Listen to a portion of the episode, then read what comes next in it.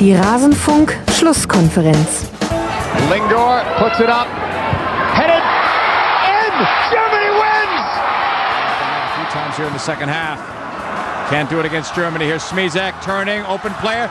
Prince with a shot and a goal for Germany. Birgit Prince. Linger drives it. Header. Goal.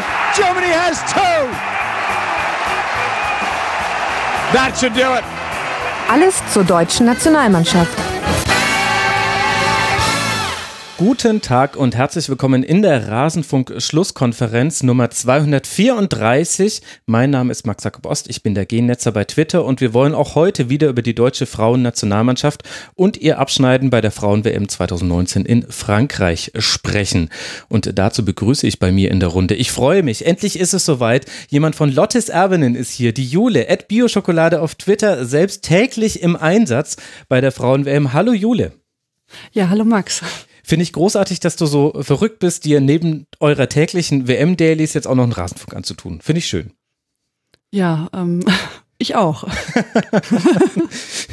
ich sehe, du hast es bisher ganz gut überstanden. An der Stelle gleich nochmal die Hörempfehlung an alle Hörerinnen und Hörer da draußen, die völlig zu Recht sagen, im Rasenfunk gibt es zu wenig zur Frauen-WM. Hört Lottes Erbinnen, es lohnt sich sehr. Die Juli macht das.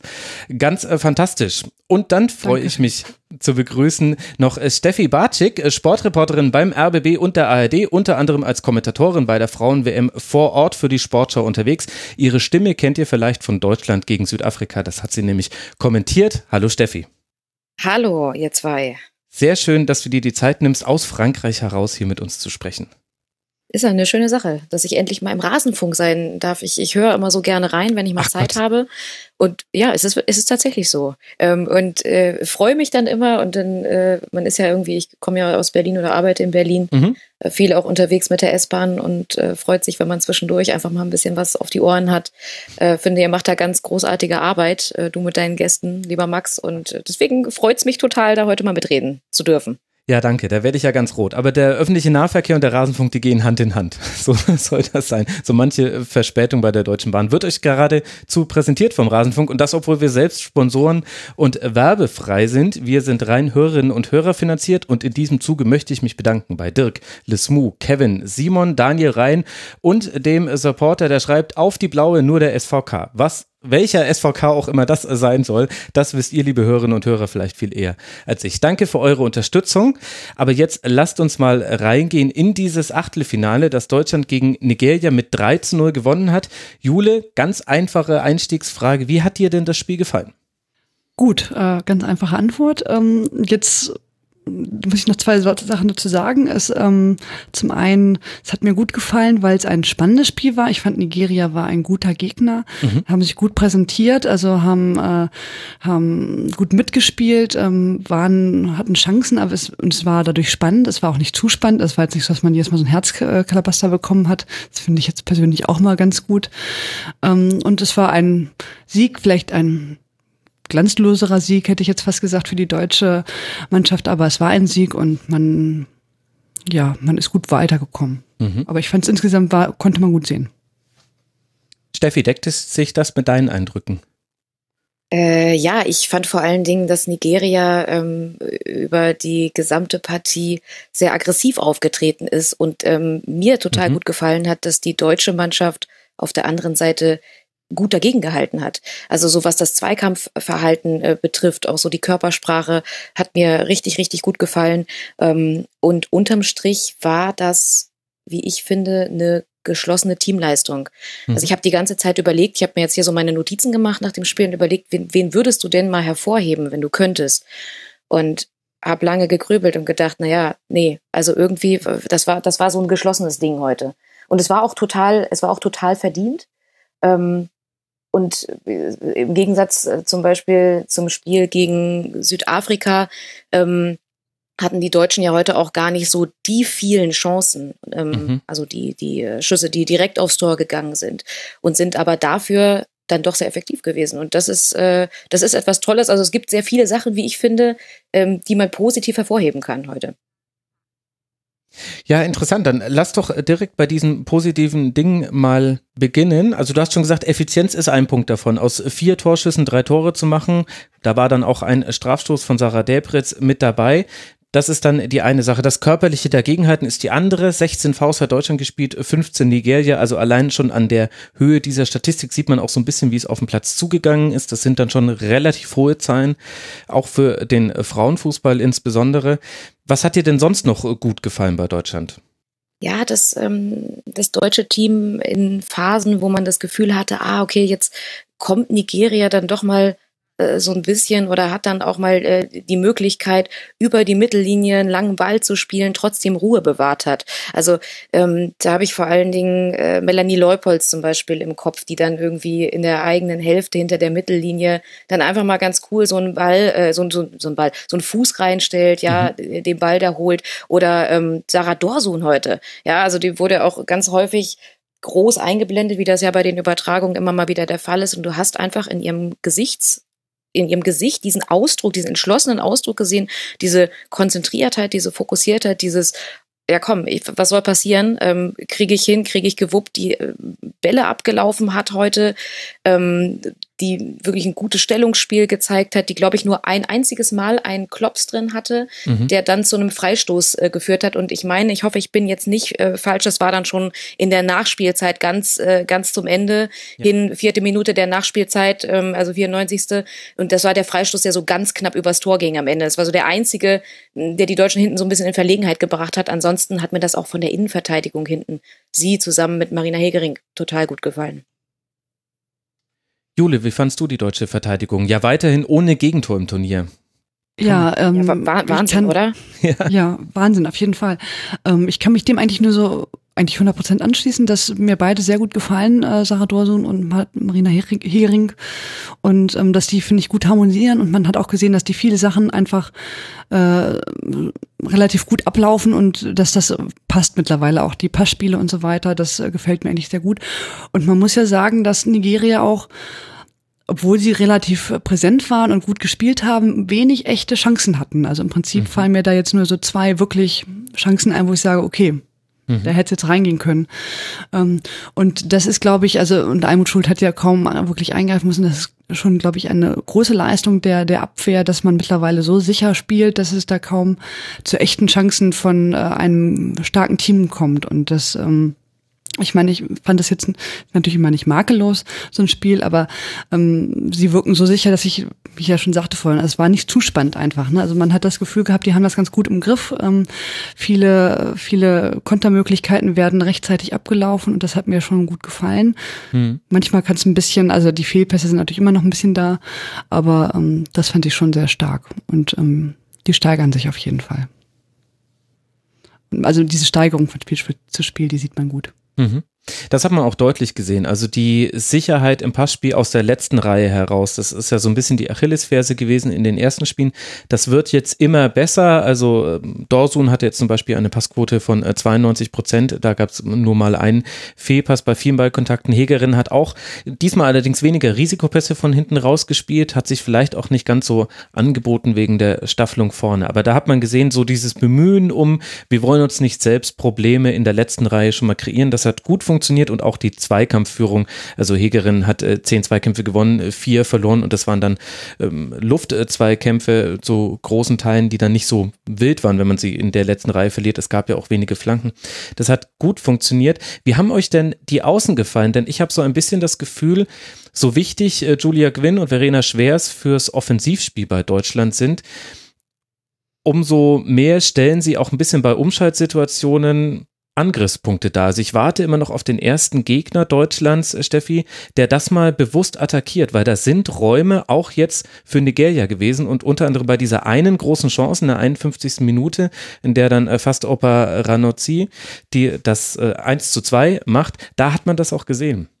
Als Julia Gwynn überlaufen wurde, meinst du genau. die Szene? Mhm. Und äh, eine ähnliche Szene hat es ja auch äh, Ende der ersten Hälfte gegeben auf der anderen Seite ähm, Verena Schwers. Ja, das ist schon auffällig, ne, dass die wirklich auch ähm, sich sehr weit nach vorne orientieren. Ich fand in der ersten Hälfte, dass gerade Verena Schwers, und das, ich glaube, es waren so die ersten 10, 15 Minuten, vielleicht auch 20, wo das extrem auffällig war, immer wieder diesen Flügel lang gelaufen ist. Sie fordert ja dann auch ähm, die Bälle oder äh, mhm. hast du auch mal wirklich so, ein, so einen Doppelpass mit drin, ähm, äh, wo sie dann gute Flanken reinbringen kann. Bei ihr, finde ich, ist es immer noch so, dass da nicht jeder Ball ankommt. Aber du merkst einfach, dass die unglaublich brennt für, für das, was sie tut. Julia Gwynn finde ich da ruhiger, so ein bisschen, das, also so, man würde fast sagen, eher unauffälliger, aber eigentlich macht sie auch äh, sehr viel und ähm, ich gebe dir recht, spannend wird halt sein, in der nächsten Runde ähm, ist es ja äh, dann der Kanada Sieger des Spiels Kanada-Schweden, mein Spiel am Montagabend, genau. Und äh, die sind ja spielerisch auch einfach nochmal ein bisschen besser und die können dann halt auch vorne ihre Spielerinnen besser in Szene setzen. Und wie das dann ausschaut oder was sich dann äh, Martina Voss-Tecklenburg ausschaut, da, da bin ich wirklich auch sehr gespannt. Ja, ich hatte da das Gefühl, dass manchmal die Balance äh, gar nicht so sehr gestimmt hat, vor allem dann in dem Moment, wo Melanie Leupolz nicht mehr auf dem Platz stand, also in der zweiten Halbzeit. Die hat sich dann häufig tief fallen lassen, wenn Gwyn oder Schwers nach vorne gezogen sind und hat hinten dann so ein bisschen abgesichert, denn die Umschaltsituation, das ist das, wo man bei Nigeria aufpassen musste und mhm. das hat sie antizipiert. Ich fand in der zweiten Halbzeit gab es so einige Situationen, in denen es ein bisschen wild war von beiden Mannschaften, aber also unglaublich viel Raum hinter der letzten Kette für Deutschland, also ein langer Ball und auf einmal war da Caro Simon gefühlt mit einem Umkreis von zehn Metern frei durch und äh, konnte Richtung gegnerisches Tor ziehen. Und auf der anderen Seite war es aber ähnlich, dass Nigeria ja da auch plötzlich ganz viele Eins gegen Eins Situationen hatte auf dem Flügel und ich dachte, das muss jetzt eigentlich gar nicht sein, wenn man ja offensichtlich das Spiel eigentlich nur nach Hause bringen möchte. Äh, Alexandra Popp hat ja dann auch in der zweiten Hälfte wieder mhm. zurückgezogener gespielt. Ähm, das fand ich auch ganz auffällig. Die hat dann natürlich versucht, irgendwie diese langen Bälle, die, die du gerade beschrieben hast, auf Caro Simon. Ich habe am Anfang irgendwie die ersten zwei, da habe ich, da habe ich den äh, äh die Adressatin verpasst und habe gedacht, von wem kommen denn diese Bälle? Und dann irgendwann ja. äh, geschaut, so, oh, das ist ja Alexandra Popp, die da genau. fröhlich äh, verteilt, ganz lang. Ähm, ja, total. Aber jetzt, jetzt, wo du sagst, ja, ich habe mich auch gefragt, was ist das? Es wirkte so, es wirkte so unruhig in der zweiten Hälfte. Also in der ersten Hälfte deutlich, deutlich äh, kontrollierter. Ja, und das Interessante ist, zumindest in der direkten Spielbetrachtung danach, hat Alex Pop zum Beispiel gesagt, gerade die zweite Halbzeit hätte sie sehr souverän gefunden. Und vom Ergebnis her stimmt das. Am Ende kommt da ein 3 zu 0 bei raus und man hatte auch noch klare Chancen in der zweiten Halbzeit. Ich fand allerdings, dass man da schon Nigeria auch Chancen zugelassen hat, was nicht hätte sein müssen. Denn wir reden jetzt von, mit Nigeria nicht von der Mannschaft, die Deutschland da auseinander kombiniert hätte. Die haben im gesamten Spiel, und das waren 95 Minuten plus noch vier Minuten, also 99 Minuten Spielzeit haben sie 97 Pässe an die eigene Mitspielerin gebracht. Also ein Pass pro Minute. Das heißt, die Chancen, die da Nigeria herausgespielt hat, das waren ganz oft so über die Dynamik gelöste Zweikämpfe. In der ersten Halbzeit die Situation mit Schwers, die du beschrieben hast, da ist einfach die Gegenspielerin schneller vorbeigegangen und äh, Verena Schwers kam nicht mehr äh, hinterher. Und die andere Aktion, die wir hatten, da wurde Julia Gwynn eben überlaufen. Das war einfach ein Pass in die Tiefe. Und das fand ich dann schon interessant, dass man gegen einen Gegner, der ohne jetzt Nigeria Nigeria schlechter reden zu wollen, als sie waren, aber die hatten halt vor allem viel Körperlichkeit und viel Dynamik. Das waren so die beiden, die beiden Dinge, auf die Nigeria gesetzt hat in diesem Spiel. Und dass man dann dennoch auch bei einer 2 zu 0 Führung einige Chancen zulässt, jetzt nicht viele, will das jetzt nicht dramatisieren, aber ich fand es zumindest interessant, denn mir erschloss sich das ehrlich gesagt nicht so ganz. Deswegen wird es wahrscheinlich auch, auch spannend, nehmen wir jetzt mal an, gut kann jetzt Kanada kein Schweden sein, aber wenn ich an Schweden denke, die habe ich auch schon gesehen im Stadion ähm, gegen Thailand irgendwie. So eine Blextinius zum Beispiel oder auch eine Jakobsen ähm, über die Außen, die sind ja wirklich extrem schnell unterwegs mhm. auch. Ne? Und ähm, das sind dann so Sachen, ich weiß nicht, gerade bei den, äh, bei, beim deutschen Team, man freut sich dann immer über die Fortschritte. Ihr habt es ja beide gesagt, ne, dass man merkt, dass, dass sich die Mannschaft auch immer weiterentwickelt ja. und ähm, äh, vielleicht jetzt nicht äh, ja, die am schönsten spielende Mannschaft in diesem Turnier ist, ja, aber sich äh, äh, äh weiterentwickelt. Aber so ein richtig harter Gegner, sage ich mal, also so wirklich auf der äh, Ebene äh, Schweden oder auch Kanada oder was dann noch danach kommen kann, war ja noch nicht da. Gut, Spanien jetzt vielleicht vom Spielerischen her, aber ansonsten war noch nicht da. Deswegen, äh, ich bin da wirklich auch nach wie vor, ich bin da total gespannt, wie das wird und ähm, wie das sich in den, in den weiteren äh, Runden dann so, so darstellt am Ende. Was ich jetzt noch, wo du es gesagt hast, dynamisch und so weiter aufgefallen, mir aufgefallen ist, ist, dass das relativ viele ähm, Laufduelle einfach von äh, Nigeria gewonnen sind. Also auch wenn die Deutschen versucht haben, in die Offensive zu gehen, dann fiel mir eigentlich permanent auf, dass Nigeria gefühlt fast immer schneller war. Also konnten die gut ablaufen und so weiter. Also wenn man immer, wenn man versucht hat zu laufen oder irgendwie da rein zu dribbeln, dann hat das äh, schlecht geklappt. Die Deutschen haben sich mehr durchs Passspiel. Das äh, hat Nigeria nicht so gut äh, hinbekommen, das zu stoppen und da ist dadurch ist man so ein bisschen nach vorne gekommen. Äh, aber sobald man gelaufen ist, ähm, war eigentlich im Prinzip immer Nigeria da und auch da so haben sie auch im Prinzip auch ihre Chancen äh, kreiert oder sind nach vorne gekommen. Also hast du ja schon gesagt, passen war jetzt nicht so ihr Ding, dafür das von den Deutschen. Ähm, und das habe ich mir gedacht, hm, also da, da sah man manchmal wirklich nicht, nicht sehr gut aus auf der deutschen Seite, wenn, wenn man da jedes Mal, wenn man da so halbwegs irgendwie Richtung Tor rannte, sofort irgendwie äh, überholt worden ist. Mhm. Frage an euch beiden. Äh, wie, wie, seht ihr das mit dem Nachsetzen? Zweite Bälle, weil gerade so eine Lina Magul irgendwie im Mittelfeld, ähm, fand ich zumindest, ähm, hat sich da extrem reingehangen und auch nach Ballverlusten irgendwie versucht, immer wieder äh, nochmal nachzusetzen, nochmal gegenzugehen. Ich weiß nicht, wie habt ihr das gesehen?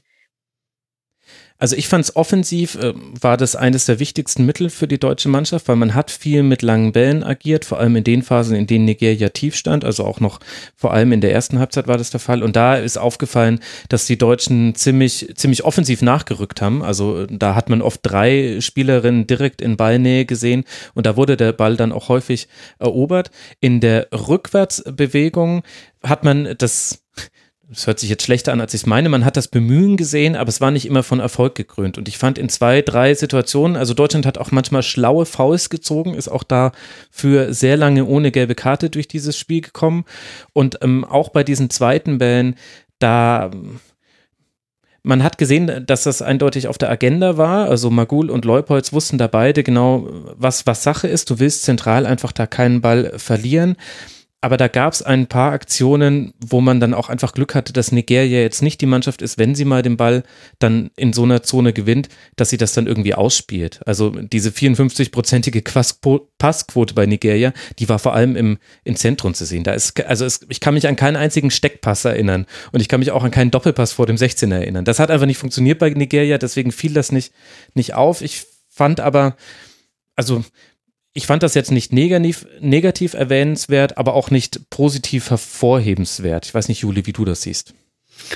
Ähm, also ich fand manchmal in manchen Szenen sah das gut aus, ähm, manchen halt auch nicht. Ich würde das jetzt ähnlich sehen wie du, äh, gerade so im Offensivspiel, äh, ähm, dass man mit dem zweiten Ball dann, dass man dann noch schnell drangekommen ist sozusagen. Ähm, ja, ich habe jetzt keine abschließende Meinung zu, wenn ich ehrlich bin. Also ich fand es jetzt nicht so auffällig. Was allerdings auffällig ist in diesem äh, Turnierverlauf, ist so ein bisschen die Art und Weise, wie Martina Voss-Tecklenburg die Mannschaft zusammenstellt. Nämlich, da werden einfach immer wieder junge Spielerinnen reingeworfen. In dem Fall, Steffi, war das jetzt Lea Schüller, die mit 21 Jahren ihr Startelfdebüt geben durfte, am Ende ja dann auch das 3 zu 0 erzielt hat. Was sagt denn das über die Bundestrainerin, die Art und Weise, wie sie jetzt in diesen drei Spielen jeweils die Mannschaft vorher ausgerichtet hat, vor Anpfiff? Naja, also ähm, was ich so mitkriege, ich, ich bin ja jetzt nicht immer bei der deutschen Mannschaft, weil wir natürlich hier rumreisen und mhm. ich jetzt nur in Montpellier mal die Chance hatte, mit der Bundestrainerin zu sprechen. Ähm, aber die bringt ihren Spielerinnen schon extrem großes Vertrauen entgegen und lobt das natürlich auch immer, dass sie sieht, dass diese, diese Unbekümmertheit ja gerade bei den jüngeren Spielerinnen da ist. Bei Lea Schüller ist das jetzt nochmal so, dass sie unter Horst Rubesch, meine ich, ähm, da immer, also die, da hatte ich auch die Gelegenheit, ab und an mal beim Training zuzusehen. Den Ferrern war das. Und da hat er extrem viel mit ihr geredet, dieses Fokussieren, nicht so viel nachdenken vorm Tor. Ähm, und ja, Lea Schüller, das hat man ja auch gesehen bei dem, bei dem 3 zu 0, ist dann halt auch eine, wenn sie die Chance hat und ähm, aus ausrichtsreicher Position rangehen kann ähm, und abziehen kann, dann macht sie das auch. Mhm. Das war nun ein Fehlpass, war ja so ein so ein, ja, so ein, so ein rübergekullerter Fehlpass irgendwie von Ayinde. Aber den hat Lea Schüller halt super verwertet. Und neun Tore im 16 Länderspielen. das ist natürlich ähm, eine super Quote, aber auch, weil du das gerade sagst mit den jüngeren Spielerinnen. Ähm, Nelina Oberdorf ist ja heute ähm, auch hinten raus wieder reingekommen, eine Clara Bühl, die dürfen mhm. halt alle ähm, jetzt so ihre Erfahrungen sammeln, ja, in der Nationalmannschaft, weil das werden natürlich die Spielerinnen sein, auf die es in den nächsten Jahren ähm, dann noch ankommt und die, wie ich finde, alle äh, total Potenzial haben. Und das zeigt ja auch so ein bisschen, Jule, warum vielleicht auch wir drei als äh, Beobachterinnen und Beobachter da immer so auf die Entwicklung gucken, weil in einer solchen befindet sich die gesamte äh, deutsche Mannschaft mit dieser sehr jungen Bundestrainerin, also bezogen auf die Amtszeit, noch nicht äh, sehr lange im Amt. Und deswegen ist es eben so interessant zu sehen, wie entwickelt sich so eine Mannschaft, wo eben so sehr junge Spielerinnen gepaart mit erfahreneren Spielerinnen sich tummeln. Ich finde das aber auch sehr gut. Ich fand das ähm, haben Sylvia Knight und Steffi Jones eigentlich nicht so, so stark in den Vordergrund gestellt, dass man auch mal junge Leute integriert, die ein bisschen neue Akzente setzen, die, die auch nicht so, so bekannt sind vielleicht einfach und mal, ähm, die aber auf ihrer, ihrer, ihren Vereinen super Leistung gebracht haben. Und das ist ja bei allen dreien so. Ähm, und ich finde es das gut, dass, dass man das ausprobiert und denen auch die Chance gibt einfach. Und ähm, ich meine, bis jetzt haben sie es ja auch gezeigt, dass das absolut gerechtfertigt war. Also ich finde alle drei, wenn sie spielen, ähm, können Akzente setzen können. Ich fand äh, Lea Schiller wird vielleicht nicht heute immer äh, wirklich gut in Aktion, aber sie hat ja dann das, was sie machen soll, ne, einfach ein Tor aus einer guten Situation schießen, äh, hat sie dann gemacht einfach. Und ähm, so wird es mir bei allen, ähm, also auch bei Clara Bühl und bei Lena Oberdorf, die setzen gute Akzente, die, die mhm. machen das mal offensiv und die machen es ein bisschen unbekümmerter. Und ich finde es gut, dass sie dann, anstatt zu sagen, ja, ich äh, nehme wieder die Leute von früher irgendwie, weil die kenne ich und die wissen, wie es läuft, mal so ein paar Jüngere einsetzen. Sie setzt ja auch nicht permanent alle gleichzeitig ein, äh, sondern so ein bisschen ähm, dosierter, sagen wir mal so, dass, dass das jetzt vielleicht auch äh, gerade gegen so härtere Gegnerinnen wie Nigeria und das ist halt ein hartes Spiel, weil die mhm. aggressiver sind im Zweikampf, wobei ich das jetzt diesmal ich persönlich fand, die Schiedsrichterin hat das ziemlich gut im Griff gehabt. Da gab es schon ganz andere Spiele mit äh, Gegnern wie Nigeria, wo, wo wirklich die, wo man das Gefühl hatte, gleich sind sie alle äh, kaputt. Ich finde, da hat sie wirklich äh, immer sehr schnell eingegriffen, auch mal schnell die Karte gezeigt. Das hat sie, also man hat jetzt nie das Gefühl gehabt, dass, dass, ähm, dass da eine Mannschaft grundlos äh, tritt, sondern dass man wirklich das Gefühl, dass die noch das, den Wunsch hatten, den, den Ball zu spielen. Und klar hat man so taktisch das versucht, so ein bisschen zu entschleunigen, aber weil also da, da gab es wirklich schlimmere Spiele. Ja, Deutschland und, hat ja auch dagegen gehalten, muss man sagen. Also ja, also auf jeden Fall haben sich da jetzt, äh, genau, die haben das jetzt im Prinzip genauso gemacht. Das äh, mhm. muss man auch machen, finde ich. Also, beziehungsweise, das muss man auch erstmal schaffen, irgendwie sich, sich, äh, sich da so reinzustellen und dann irgendwie das nicht zu scheuen. Ähm, mhm. Das stimmt schon. Aber von da an fand ich das, ich finde das ähm, sehr positiv, dass auch so junge Talente aus der Bundesliga, die ja auch ähm, in kleineren oder äh, jetzt nicht bei den ganz großen Vereinen spielen, da eine Chance bekommen. Mhm. Lasst uns Julia Gwynn nicht vergessen. Ja. Die ja, ist Julia, Entschuldigung. Sehr, genau, Julia Gwynn. Ähm, ja. Ist ja wirklich, also ja weil etabliert. du jetzt auch gerade. Ist das noch eine junge? Ja, das, das, ist, das ist super, ne? Also weil die ja zum Beispiel, ich weiß nicht, war das jetzt ihr dritter Startelf-Einsatz in Folge oder äh, sogar der sogar der vierte? Müsste die war, glaube ich. Sein, ja. ja, ne, oder? Ähm, und die macht das halt, wie ich finde, total unaufgeregt und toll. Ja, also Julia Gwynn ist äh, für mich so eine der Entdeckungen bei dieser ähm, WM auf Seiten der Deutschen. Wirklich ganz, ganz toll. Auch taktisch gesehen finde ich die am interessantesten, die Außenspielerin. Also Schwers und Gwyn, die eben häufig auch mal nach innen ziehen. Das war, ist mir jetzt gegen Nigeria viel mehr noch aufgefallen als gegen Südafrika und Spanien weiß nicht, ob das jetzt eine taktische Maßgabe war oder einfach nur Zufall, aber Gwyn hat so oft, äh, vor allem in der zweiten Halbzeit, diagonale Läufe gestartet, also etwas, was man von ihrer Position eigentlich gar nicht so sehr erwartet. Das war echt interessant und war dann ganz häufig anspielbar, wurde dann auch häufig von Pop gefunden, die in diesen Umschaltsituationen ja dann meistens eben von der Sechs die Bälle verteilt hat. Da gab es dann auch eine Szene, das war schon fast äh, Schulbe buchmäßig. Das war eigentlich mit der schönste Angriff, fand ich. Das war irgendwann in der äh, zweiten Halbzeit. Da ist eben Gwyn genau mit so einem diagonalen Lauf angespielt worden, der 65. Minute. Magul hat in dem äh, Fall den Ball gespielt, vorher toll die Richtung verändert und so war auf einmal auf der einen Seite ein Raum anspielbar, der vorher die ganze Zeit offen gelassen wurde von Nigeria und dann ging der, der Ball von Gwyn dann, die hat dann den Ball von Clara Bühl mit der Hacke bekommen, ging dann zwar übers Tor, aber das war richtig toll herausgespielt und vor allem das war wieder Finger in die Wunde einer taktischen Schwäche von Nigeria, weil die einfach in diesem, in dieser Phase des Spiels so sehr in der Vorwärtsbewegung war, dass die Halbräume und auch die Zentrale, ehrlich gesagt, einfach sehr, sehr offen stand. Und sobald da ein Ball hinkam, musste eine Spielerin rausschieben und dann war hinter ihr wieder Platz und dann wurde da eben ein klarer Bü geschickt. Also das war schon gut. Aber ich fand, hat man das auch gesehen, dass mit diesem sehr, sehr feinen Passspiel, was die ja mittlerweile, also die Deutschen, finde ich, relativ gut beherrschen, äh, ähm, nicht makellos natürlich, ähm, wie gut das dann funktioniert sozusagen, weil wenn die da reinlaufen und so weiter, dann hat das ja immer nicht funktioniert und da hat man wirklich schon gesehen, oh toll, wie sie da passen und so irgendwie wie, ähm, das wäre ein echt tolles Tor gewesen, aber hat ja nicht funktioniert. Ja, was mir da bei diesem Passspiel noch ein bisschen fehlt, ist, also die Ruhe, die, die kommt jetzt immer mehr. Das war im ersten, im Auftaktspiel gegen China noch am schwierigsten und jetzt ähm, bekommt da immer mehr Souveränität rein. Mir fehlt jetzt noch manchmal ein bisschen die, die Souveränität auch, wenn man dann mal auf den Außen im Angriffsdrittel ist, nicht immer zur Flanke zu greifen, sondern auch mal zu gucken, okay, wir brechen nochmal den Angriff ab, die stehen gerade alle super, wir haben irgendwie nur eine Spielerin vorne im Strafraum, vielleicht zwei, wir spielen nochmal hinten rum, wir verlagern die Seite, ich glaube, dass Seitenverlagerung im, im Frauenfußball was vermutlich so meinem Gefühl nach und was ich jetzt so gesehen habe bei dieser WM sogar noch einen größeren Effekt haben können als beim Männerfußball, weil im Verschieben die Mannschaften, äh, im, also in diesem horizontalen Verschieben dann noch nicht ganz so stark sind, wie sie sonst eigentlich in der Defensive machen. Das hätte ich eigentlich ganz gern gegen so einen Gegner wie Nigeria auch in der ersten Halbzeit noch häufiger gesehen, dass man auch mal den Flügel wechselt und dadurch kriegst du immer wieder Spielerinnen ins Eins gegen Eins, die einfach schnell sind. Also Gwyn und Schwers, da hast du ja einen Pfund, mit dem du wuchern kannst und auch Sarah Debritz kann man da durchaus mal schicken. Das würde ich mir noch wünschen. Wobei ich finde, die Flanken sind manchmal auch irgendwie nicht so richtig äh, dolle angekommen. Also auch manchmal. Genau, deswegen. Wo, ja, wo mir das auch besonders aufgefallen ist, und ich will nicht sagen, ich habe mich da aufgeregt, aber ich dachte mal, um Gottes Willen, ähm, war, wenn sie Eckbälle gemacht haben oder auch mal so ein Freistoß und dann immer so hin und her passen und dann Flanken. Und das ist die von der Idee ja lustig und nett, aber es hat ja irgendwie, irgendwie null funktioniert, weil man hat dann immer irgendwie ins Leere geflankt und dann braucht man braucht man das nicht. Dann sollte man lieber den Eckball vernünftig äh, äh in den Strafraum schießen, so wie das ja auch beim 1 gut geklappt hat. Mhm. Und dann ist da Alexandra Popp einfach mit dem Kopf.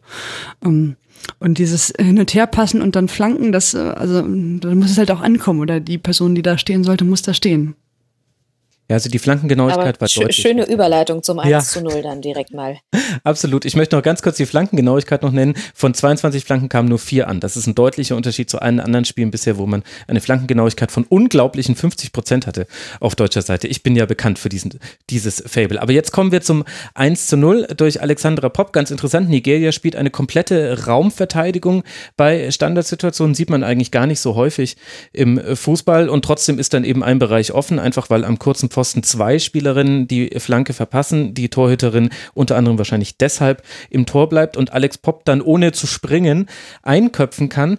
Aber da stand ja noch Svenja Huth im Blickfeld der Torhüterin. Und da muss ich dann die Frage stellen, Steffi, wie sehr hat denn da Deutschland auch profitiert von den Entscheidungen des VRR in dieser Situation, den Treffer nicht abzuerkennen wegen Abseits?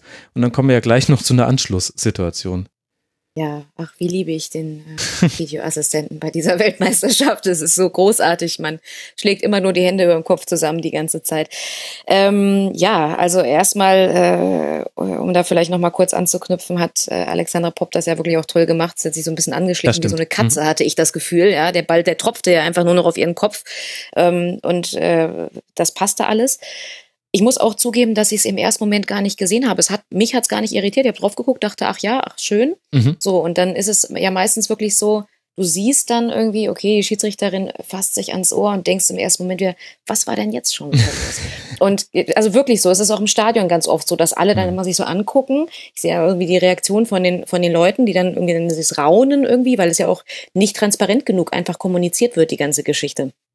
So, und dann guckst du dir das an und ähm, ich finde ja schon, Deutschland hätte sich nicht beschweren dürfen. Hätte es da ähm, die Entscheidung gegeben, dann von Seiten der Schiedsrichterin zu sagen, das Tor zählt nicht. Martina Voss-Tecklenburg hat, glaube ich, nach dem Spiel gesagt, ja, hm, naja, also da bewegt sich Svenja Huth ja dann noch genau im richtigen Moment äh, von der Torhüterin weg. So, Und äh, die Torhüterin stand auch so ein bisschen unbeteiligt äh, davor, so dass man äh, das Gefühl hätte haben können, ah, also so wirklich behindert äh, hat sie sich jetzt von, von Svenja Huth nicht gefühlt. Ähm, ich sage, den, den, den kannst du zurücknehmen. Den musst du nicht zurücknehmen, den kannst du zurücknehmen. Ist meine Meinung. Aber ich finde sowas, das ist immer so eine, ach, das sind so schwierige Entscheidungen. Ich bin da ganz gespannt. Das habe ich, da habe ich mich schon wirklich während des Spiels drauf gefreut, das mit euch heute zu diskutieren, weil ich so gespannt drauf war, eure Meinung dazu zu hören. Wirklich. Wir haben ja noch ein paar schöne Szenen, die gleich kommen. Ja, Jule, dann erfüll mal die Spannung von Steffi. Ich fand das äh, korrekt, dass der das Tor gegeben worden ist, muss ich sagen. Ähm, ich fand, ja, Svenja Huth war da im äh, Blickfeld und auch direkt vom Tor, aber sie hat ja im Prinzip nichts gemacht. Sie stand da nur, sie, äh, ganz im Gegenteil, sie hat ja noch ein bisschen eher weggerückt und ähm, äh, hat, hat die jetzt weder gestört, noch, sie kann sich ja jetzt irgendwie, ich glaube, ähm, Linda Bresenek hat sie auch gesagt, sie kann sich ja jetzt nicht in Luft auflösen. Und ähm, von da an fand ich es jetzt in Ordnung. Wenn sie jetzt irgendwas gemacht hätte, Svenja Hut oder so, dann hätte ich gesagt, ja, hm. Aber so fand ich es jetzt ähm, eigentlich gut, dass es äh, gegeben worden ist. Es gab ja auch im Verlauf des Spiels ein paar solcher Tore, wo dann irgendwie auch äh, Abseitsentscheidungen ähnlich äh, getroffen worden sind. Deswegen fand ich das jetzt auch von der Linie ähm, mhm. Korrekt muss ich sagen. Ähm, was natürlich so ein bisschen ärgerlich ist nur für den Zuschauer, es hat natürlich wieder ewig, ewig, ja. ewig gedauert. also es ist in dieser, ich habe ja jetzt letztes Jahr Frankreich nicht, nicht so stark verfolgt, aber es fällt schon auf, dass es manchmal wirklich ähm, sehr, sehr, sehr lange dauert.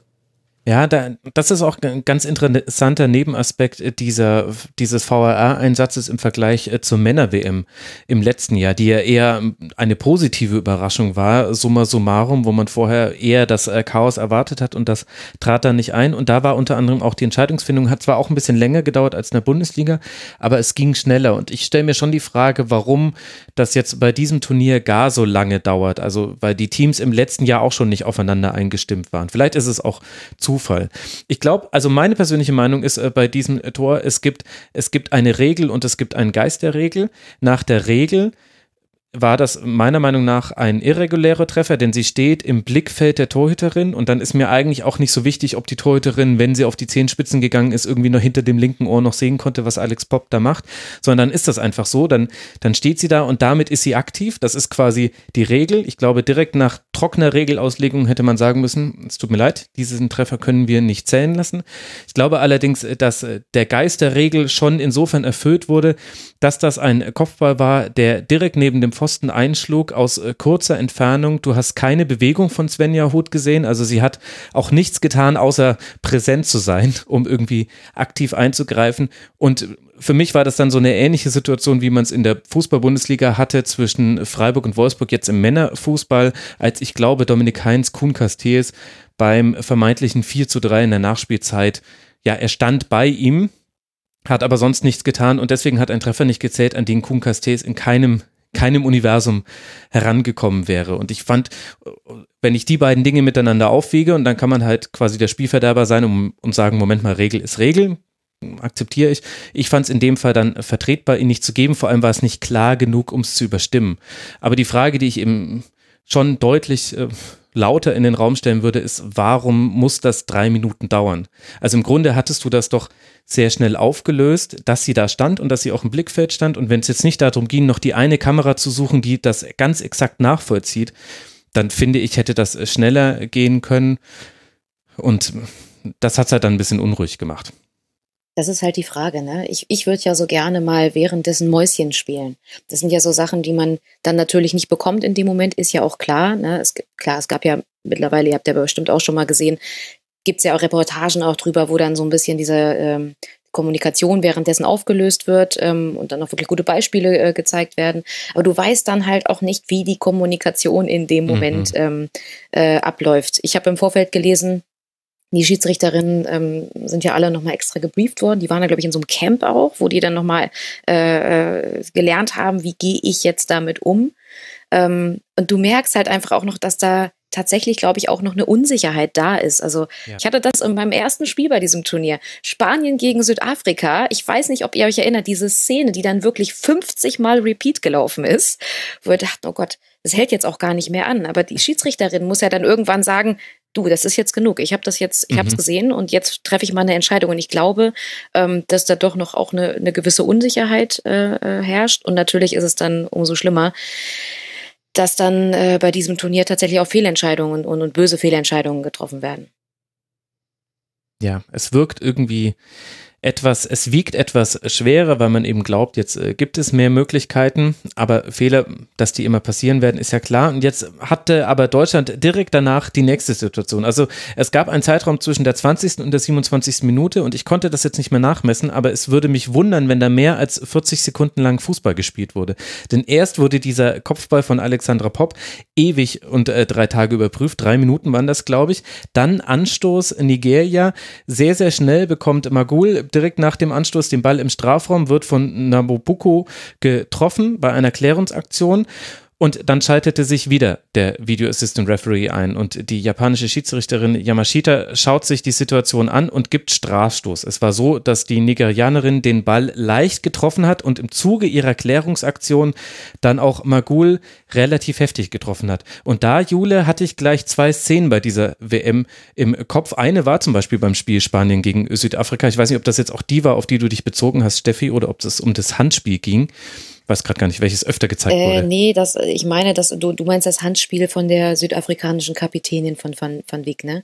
Genau. Das, das meine ich nicht. Das war für mich noch das war für mich noch relativ eindeutig, es ist die andere Szene genau. gewesen. Und die war ja ähnlich, dass jemand während einer Defensivaktion dann an, an deren Ende quasi ein Tritt steht gegen eine Gegenspielerin.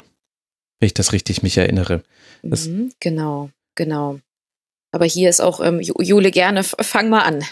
Ja, also mich hat das, äh, ähm, mich hat das jetzt vor allen Dingen an, also es war ja fast eins zu eins wie das äh, Frankreich wie der Elfmeter Frankreich gegen Norwegen, mhm, und, genau. wo dann, äh, da war es ja auch so, da, ähm, dass es dann faul gab, dann hatte ich, da war eingeschaltet und dann hat äh, Bibiana Steinhaus dann nochmal drauf geguckt und da war es ja auch so, die hat den Ball leicht berührt gehabt. Ähm, die norwegische Spielerin Engen war es, glaube ich, äh, und dann aber hauptsächlich das äh, Knie getroffen, wobei ich fand, ähm, bei dem Spiel hat es noch nicht mal so dolle getroffen wie jetzt bei, äh, bei Magul.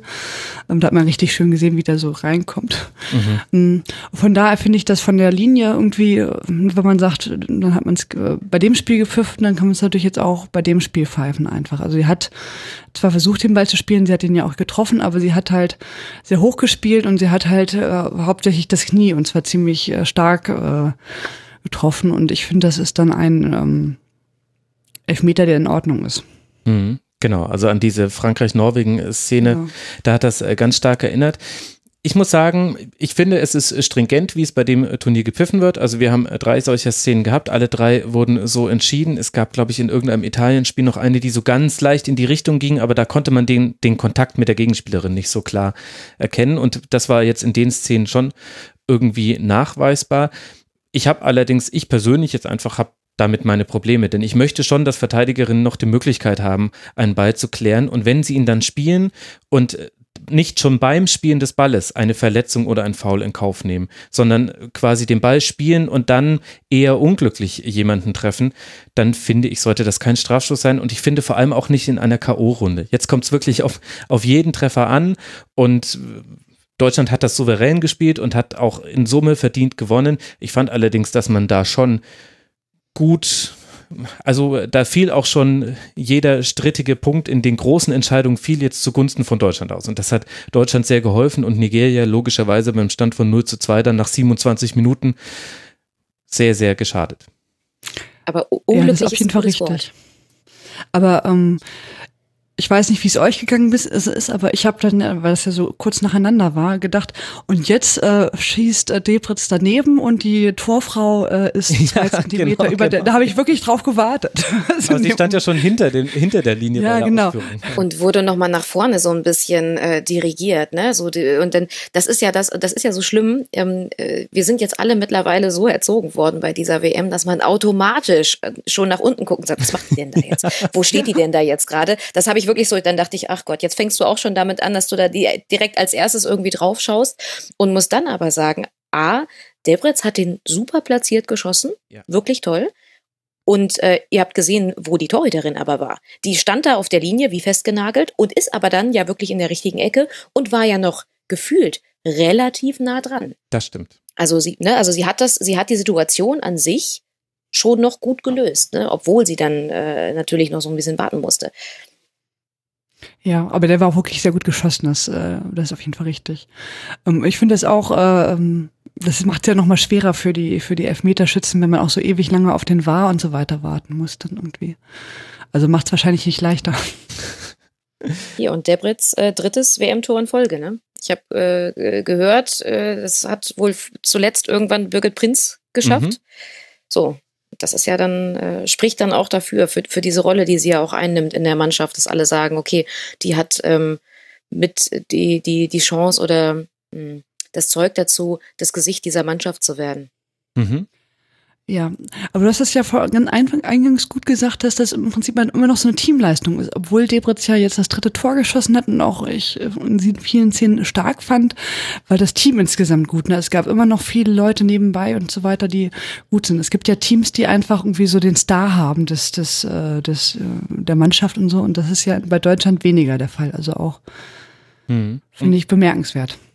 Ja, auch ja, wie man total. den Maruschan-Ausfall jetzt äh, schon aufgefangen hat, jetzt in mehreren Spielen. Das ist gar nicht so sehr zu bemerken. Wäre auch jetzt so ein bisschen für mich dann eine Frage an euch beide gewesen, jetzt auch mit Blick auf das weitere Turnier, das jetzt ja zumindest mal im Viertelfinale fortgesetzt wird. Ist das, was Deutschland vielleicht als Vorteil gegenüber anderen Mannschaften hat, Steffi, eben genau diese taktische Flexibilität? Also, dass eben eine Debritz jetzt auf den Flügel ran äh, kann, hat aber auch schon in der Zentrale gestartet. Dass man eine Alexandra Popp aus dem Sturmzentrum auf die Sechs zurückziehen kann. Dass man Außenverteidigerinnen hat, die in Teilen des Spiels dann gar nicht wirklich aussehen wie eine Außenverteidigerin, sondern wie eine Außenstürmerin. Ist das nochmal was, was Deutschland deiner Meinung nach unterscheidet von anderen Mannschaften bei dieser WM? Definitiv. Man hat das ja, glaube ich, im Spiel gegen Spanien mhm. auch sehr gut gesehen, ne? dass das am Ende dann doch nochmal den Unterschied gemacht hat. Ich hatte immer das, den Eindruck, Spanien hatte halt einen Plan A aber keinen Plan B. Und äh, das Martina Voss-Tecklenburg und ähm, Julia, das hast du ja auch nochmal schön gesagt, einfach in der Entwicklung auch äh, aktuell äh, steckt mit dieser Mannschaft und das betont sie auch immer. Wir sind ja noch lange nicht fertig. Wir gucken irgendwo auf 2021 und schauen, dass wir bis dahin uns ähm, einfach weiterentwickeln, aber dass sie ähm, wirklich hart daran arbeitet, eben zu schauen, welche Spielerin passt wohin, ähm, wir hatten mal ein Vorgespräch, das war, glaube ich, vor dem, vor dem Spiel ähm, gegen Schweden in Zollner. Und da hat sie auch gesagt, ja, ich, ich probiere halt viel aus und nicht jede Spielerin kannst du überall hin, aber ich versuche schon auch mal was Verrücktes zu machen irgendwie und ähm, äh, viele halt einfach äh, zu verschieben und auszuprobieren. Und ähm, das kann natürlich eine Sache sein, die Deutschland im weiteren Turnierverlauf äh, dann äh, zugutekommt. Klar.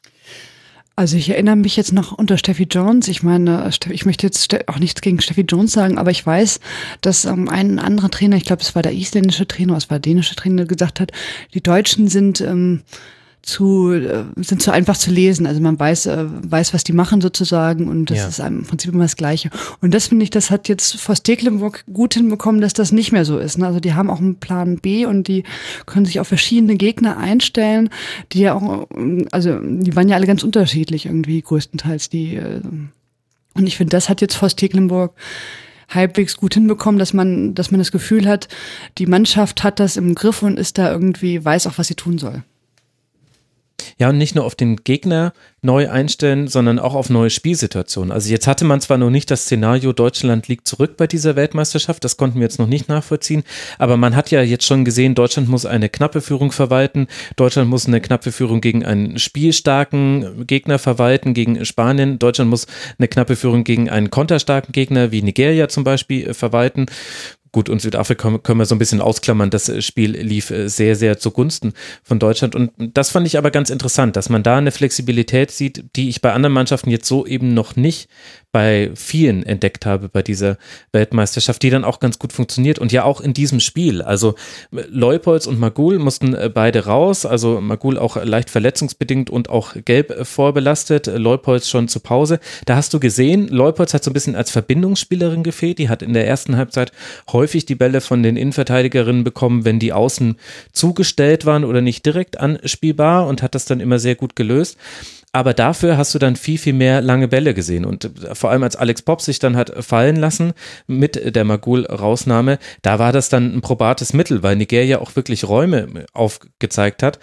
Und in der ersten Halbzeit hat man es eigentlich noch versucht, anders äh, zu lösen. Also das finde ich eigentlich ganz mutmachend, dass Deutschland da verschiedene, verschiedene Optionen hat und sich auch relativ wohl anscheinend in den verschiedenen Optionen fühlt. Denn man merkt eigentlich keine Brüche im Spiel, was interessant ist jetzt bei diesen, jetzt haben wir jetzt schon die Stichprobe von vier WM-Spielen und ich würde kein Spiel, würde mir einfallen, wo ich sagen würde, okay, da gab es jetzt mal einen richtigen Bruch, wo einfach mal gar nichts ging, sondern irgendwas hat sich Deutschland immer einfallen lassen.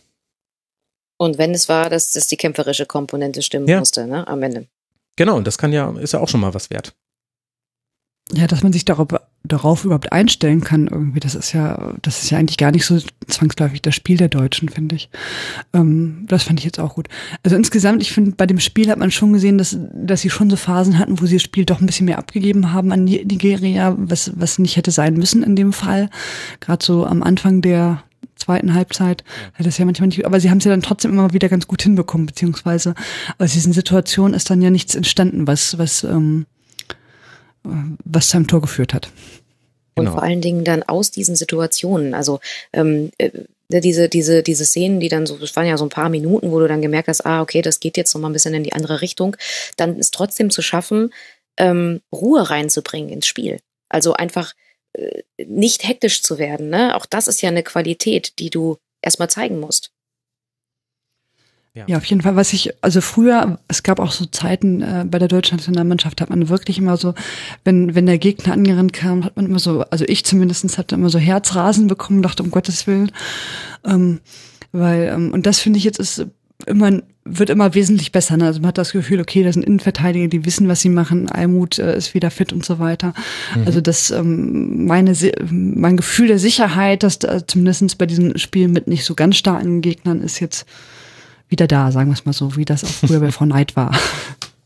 Ja, mal schauen, wie es dann um dein Sicherheitsgefühl bestellt ist, wenn es dann gegen Schweden oder Kanada im Viertelfinale geht.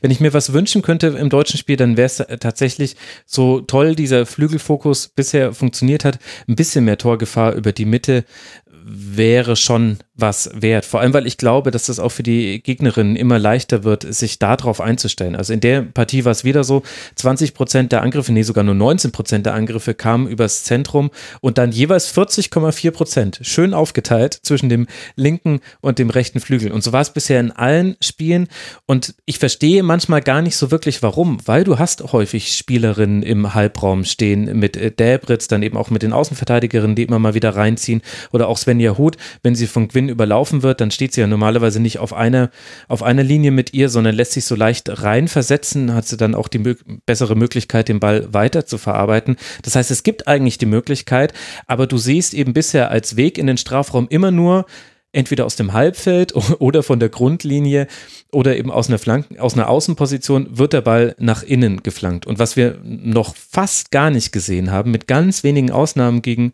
Südafrika zum Beispiel, waren eben mal so Steckpässe aus einer zentralen Position vorm 16er heraus oder auch mal die Möglichkeit, da dann einen Distanzschuss zu nehmen, bei dem zwei Angreiferinnen nachrücken können und einen möglichen Abpraller verwerten können. Da fehlt noch ein bisschen was bei Deutschland und das glaub, ich glaube, dass man sowas halt in, in kommenden Spielen eher mal negativ bemerkt als in den abgelaufenen Spielen, weil eben die Qualität der Gegnerin jetzt immer mehr steigt.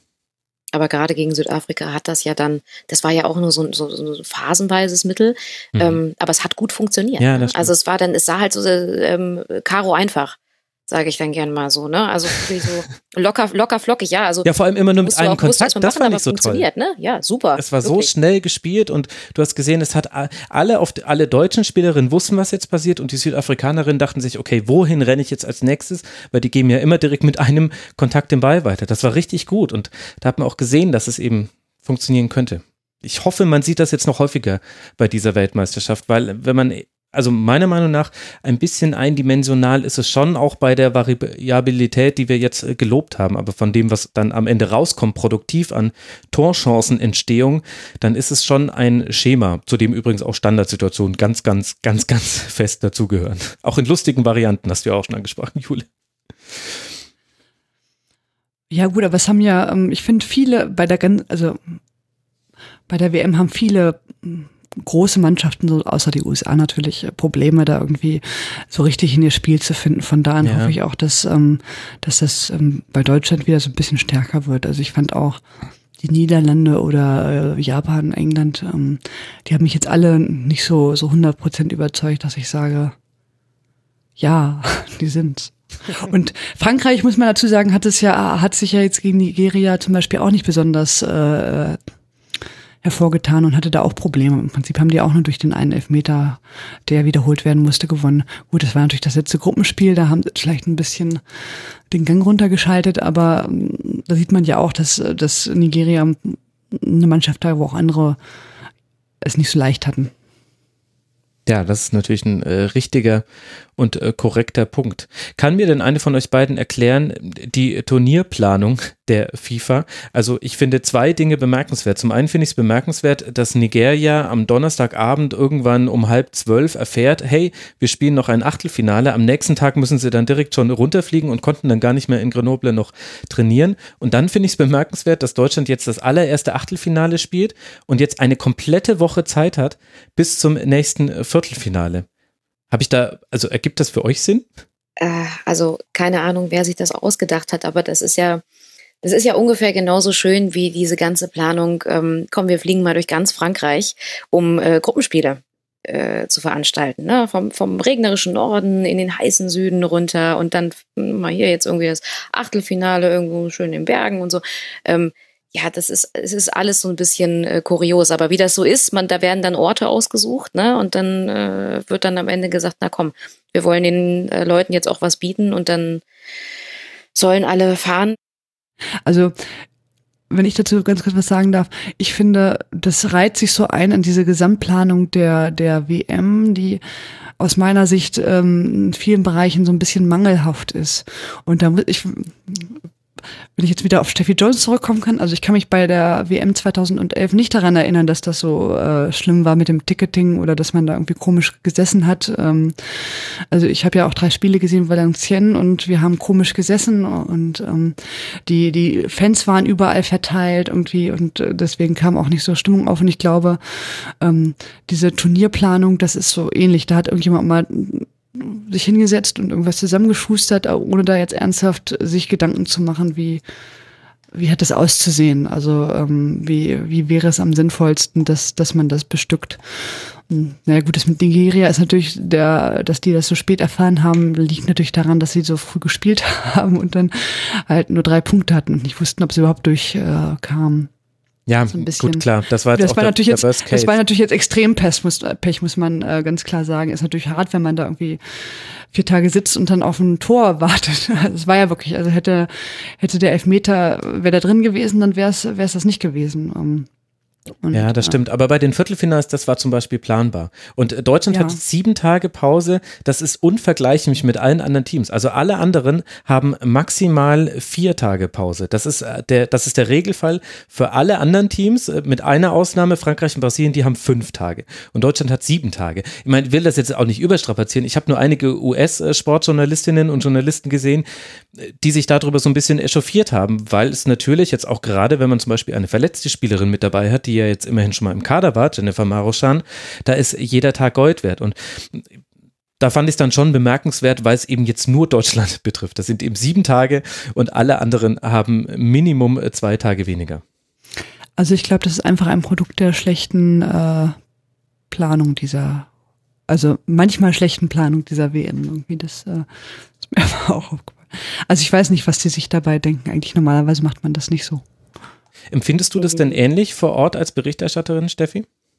Ja, ich hatte nochmal Kontakt zu den Hörfunkkollegen, mhm. weil ich mal nachgefragt habe, wie ist es denn bei euch eigentlich so? Wie, wie war das denn jetzt irgendwie äh, unter der Woche äh, in Grenoble? Und da meinten die, ja, ähm, es ist tatsächlich so, dass hier ähm, sehr viel dafür getan wird, dass die deutsche Mannschaft keinen Lagerkoller kriegt. Ne? Da gibt es irgendwie Beschäftigung und dann äh, immer neue Elemente irgendwie beim Training und Spiele und Angebote nebenbei, die natürlich alle nicht verpflichtend sind. Ähm, also du merkst schon, ne, dass, dass auch da, äh, so jetzt die Tage, die dazwischen sind, dass die ja irgendwie ähm, überbrückt werden müssen. Und klar, wenn du so, so einen Fall hast wie jetzt äh, Jennifer Marojan, die ja heute zumindest schon so weit war, Martina Voss-Tecklenburg hat anschließend gesagt, wenn ich sie hätte bringen mhm. müssen, mhm. hätte ich sie gebracht. Ja? ja? Und sie spielt da wohl auch mit so einer ähm, Spezialanfertigung. Das hatte Tabea Kemme nämlich vorhin. Ich habe äh, The Zone äh, heute mal gehört, bisschen zugehört und äh, hatte Tabea Kemme nämlich gesagt, dass sie irgendwie so eine Spezialanfertigung da irgendwie Schuh, Socke, was auch immer. Es ging ein bisschen zu schnell äh, kann mir auch nicht immer alles merken. ähm, aber es, aber es wäre halt, also äh, sie, sie hätte dann äh, dementsprechend spielen können und ähm, das ist dann natürlich so, wie du sagst, ne? Dann ähm, jeder, jeder weitere Tag ist dann halt Gold wert ähm, und das ist dann einfach mal die Spielmacherin der Deutschen, ja. ne? die dann wieder zurückkommen könnte. Darf man auch nicht vergessen. Ja, und wer weiß, wie, wie wichtig das dann noch wird. Jule, wie gefällt dir denn jetzt, äh, abgesehen von solchen organisatorischen Dingen unter sportlichen Aspekten, das Turnier bisher? Äh, da gefällt es mir sehr gut. ich muss sagen, es ist eine äh, sehr gute WM. Ich finde, dass viele Teams, die man schwach eingeschätzt hat, wie jetzt zum Beispiel Argentinien, äh, als ähm, sich doch sehr gut präsentieren konnten und dass, mhm. dass es kaum Spiele, also es war natürlich oft so, dass starke Gegner auf schwache Gegner trafen und die dann natürlich in der Statistik irgendwie haushoch überlegen waren. Es ihnen aber doch sehr schwer fiel, Tore zu generieren, weil die natürlich auch oft sehr defensiv waren, aber das ist ja auch eine ähm, ich finde das positiv, dass das nicht mehr so leicht ist, Tore zu schießen, mhm. auch wenn das vielleicht nicht schön anzusehen ist, aber es hält es dann doch spannend, weil die dann äh, vielleicht doch ein Tor schießen könnten und ich meine, Argentinien hat immer in einen 3-0 Rückstand ähm, nochmal äh, gedreht. Also ich fand, es gab äh, spannende Spiele von Teams, wo man das vielleicht nicht so gedacht hätte und ähm, von da an finde ich das positiv. Und äh, freue mich auf jeden Fall auf den Verlauf. Man, man, man freut sich ja auch, ich weiß nicht, wie es euch beiden da geht, ähm, für die ich nenne sie jetzt mal für die kleineren Teams dann einfach mit. Ne? Also ähm, äh, dass die jetzt alle besser gegen den Ball arbeiten und ähm, so von der Einstellung her, auch vom physischen her einfach extrem zugelegt haben, ähm, ist auf der einen Seite toll, aber ich erinnere mich da gern zurück an das Spiel äh, Thailand-Schweden, hatte ich vorhin schon mal ein Beispiel, aber dieses Tor äh, da in der Nachspielzeit, ähm, in Nizza, mit dem eigentlich keiner mehr gerechnet hat. Und mhm. ähm, dieser völlige emotionale Zusammenbruch dann da auf der Trainerbank, das ist ja die Teammanagerin gewesen, die seit zehn Jahren das Team betreut und die auch ganz viel Geld, glaube ich, in die, in die äh, Liga vor Ort steckt oder in die Entwicklung äh, des Frauenfußballs vor Ort ähm, viel Zeit investiert, ähm, die dann da in Tränen ausbricht, weil ihr das so viel bedeutet in dem Moment. Mhm das ist dann, das wiegt dann, glaube ich, vieles äh, wieder auf, weil, ähm, ja, Jule, wie du auch gerade schon angedeutet hast, es ist dann vielleicht spielerisch alles nicht, nicht so toll und dann hast du doch dann den einen oder anderen äh, Ballverlust oder Fehlpass und es ist dann ein bisschen holprig, aber das wird dann mit anderen Dingen wieder aufgewogen. Also mir ist es halt lieber, dass, dass, dass man spannende Spieler hat, die halt vielleicht nicht 100% gut anzusehen ist, aber wo dann auch Leute schauen. Und ich meine, das Video Nigeria, als sie erfahren haben, irgendwie nach vier Tagen, dass sie weiter sind, das ist ja auch total emotional gewesen, wie sie ja. sich da gefreut haben und so. Ähm, das macht so eine WM ja auch so ein bisschen aus. Jetzt nicht nur, dass wir die USA da irgendwie 13 zu 0 siegen sehen, das kann man auch mal angucken, aber ähm, ich finde, das ist seltener geworden, dass, Team, dass ein dominantes Team zwangsläufig gewinnen muss. Ja, das stimmt. Ich glaube, das macht es für neutrale Zuschauerinnen und Zuschauer, die sich noch nicht so viel mit Frauenfußball auseinandergesetzt haben, ein bisschen zäh, weil man eben diese lange nur Null stehenden Spiele oder knapp ausgehenden Spiele sieht und weil man vor allem die Hintergrundinformationen braucht. Also ich verfolge Frauenfußball bei, bei Weltmeisterschaften jetzt schon seit, keine Ahnung, drittes oder viertes Turnier, würde ich sagen, wo ich dann schon ziemlich tief drin bin.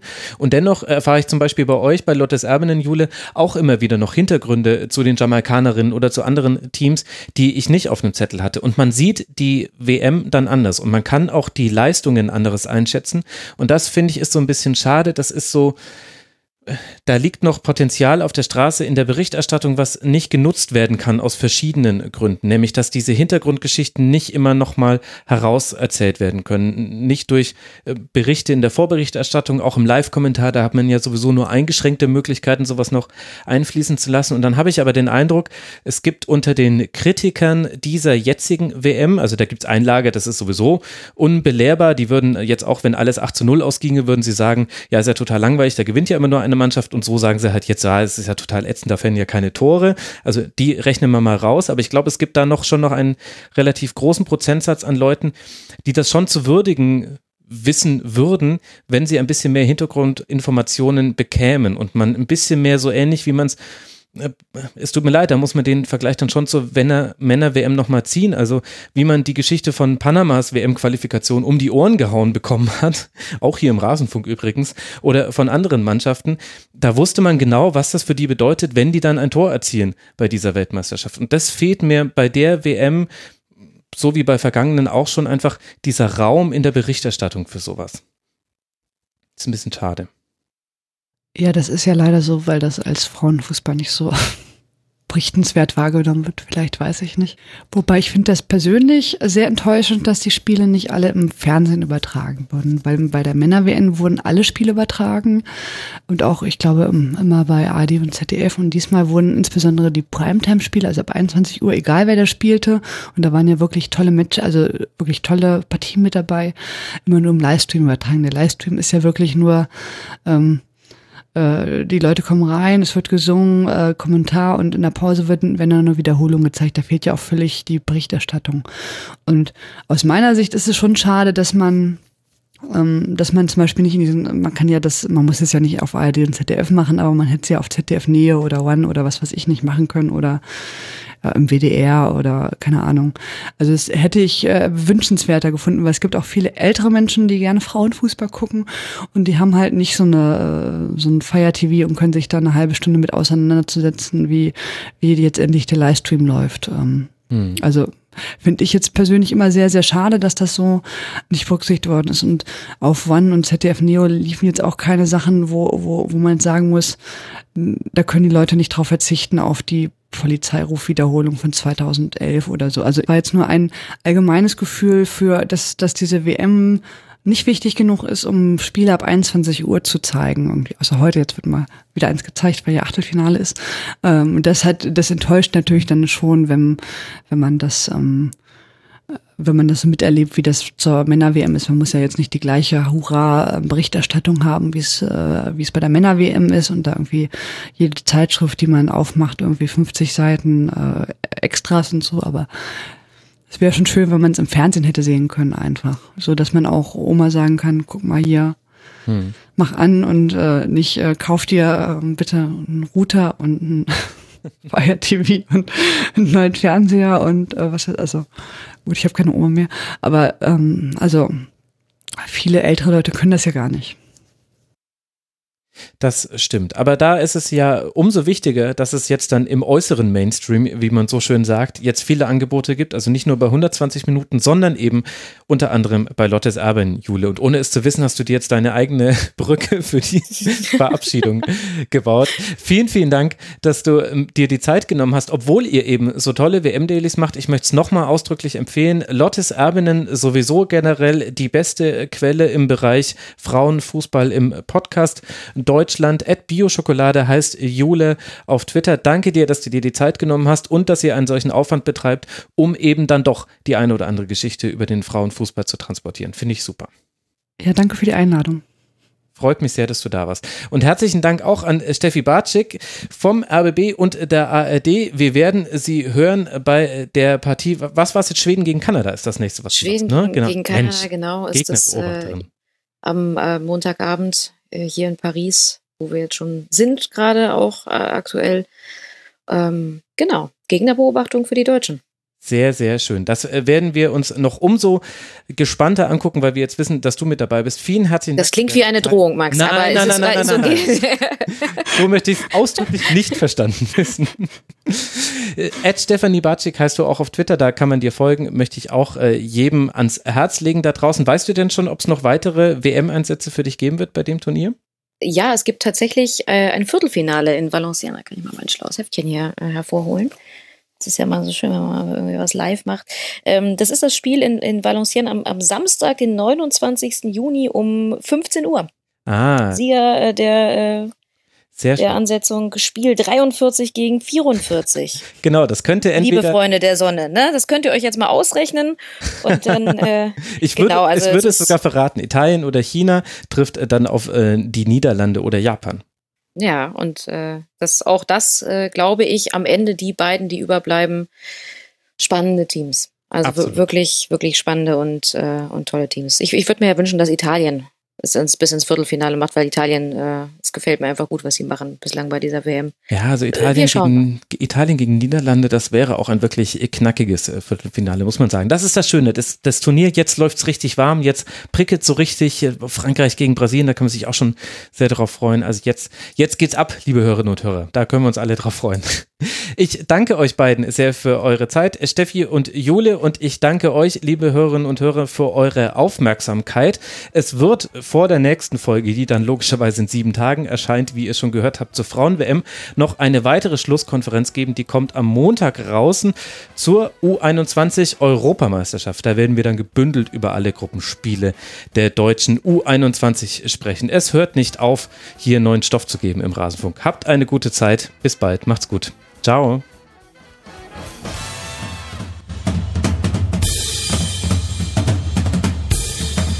Das war die Rasenfunk-Schlusskonferenz. Wir geben nun zurück in die angeschlossenen Funkhäuser.